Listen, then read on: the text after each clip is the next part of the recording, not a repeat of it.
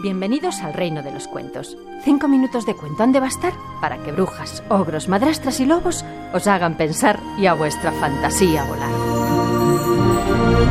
Hola chicos. En el hormiguero hay un gran revuelo. Alguien ha pateado el hormiguero entero. Sí. Primero ha pateado la entrada del hormiguero. ¡Pam, pam, pam, pam, pam, pam, pam! Chuta sobre la boca del hormiguero el desalmado aquel.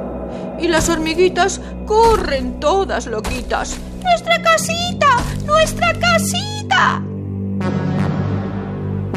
Luego ha comenzado a pisotear y saltar sobre las hormigas, que corretean en estampida, asustadas, no entienden nada y chillan.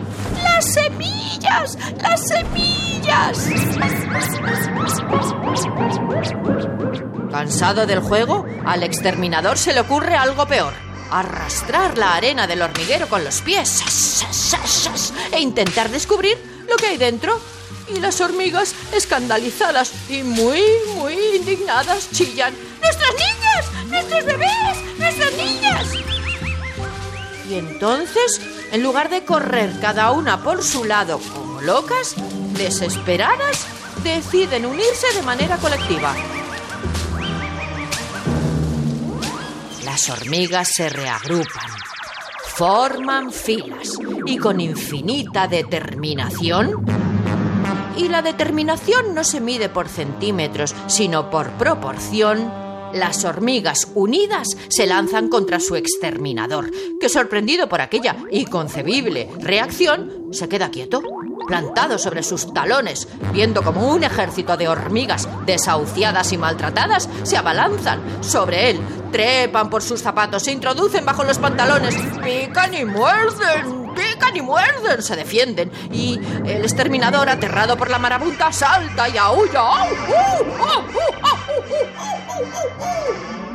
Alejándose del lugar con toda una tropa de hormigas encaramadas a su espalda.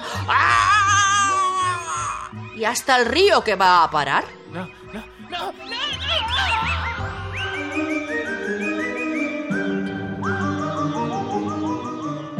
Ya regresan las hormigas, muchas mojadas. Están tristes. No tienen casa, ni comida.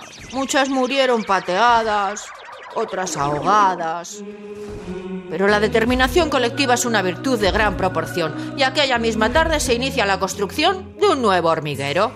Esta vez bajo un viejo árbol que descubrieron a su vuelta una dulce encina llena de vida que les ha ofrecido sus cálidas raíces para pasar el invierno a cambio de poder escuchar la suave música telúrica que las hormigas producen bajo tierra cuando se sienten seguras y nadie las ve.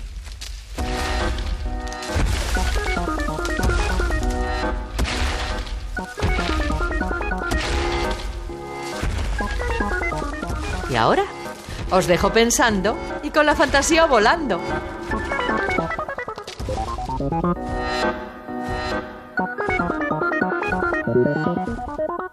Esther de Lorenzo contando cuentos en Radio 5.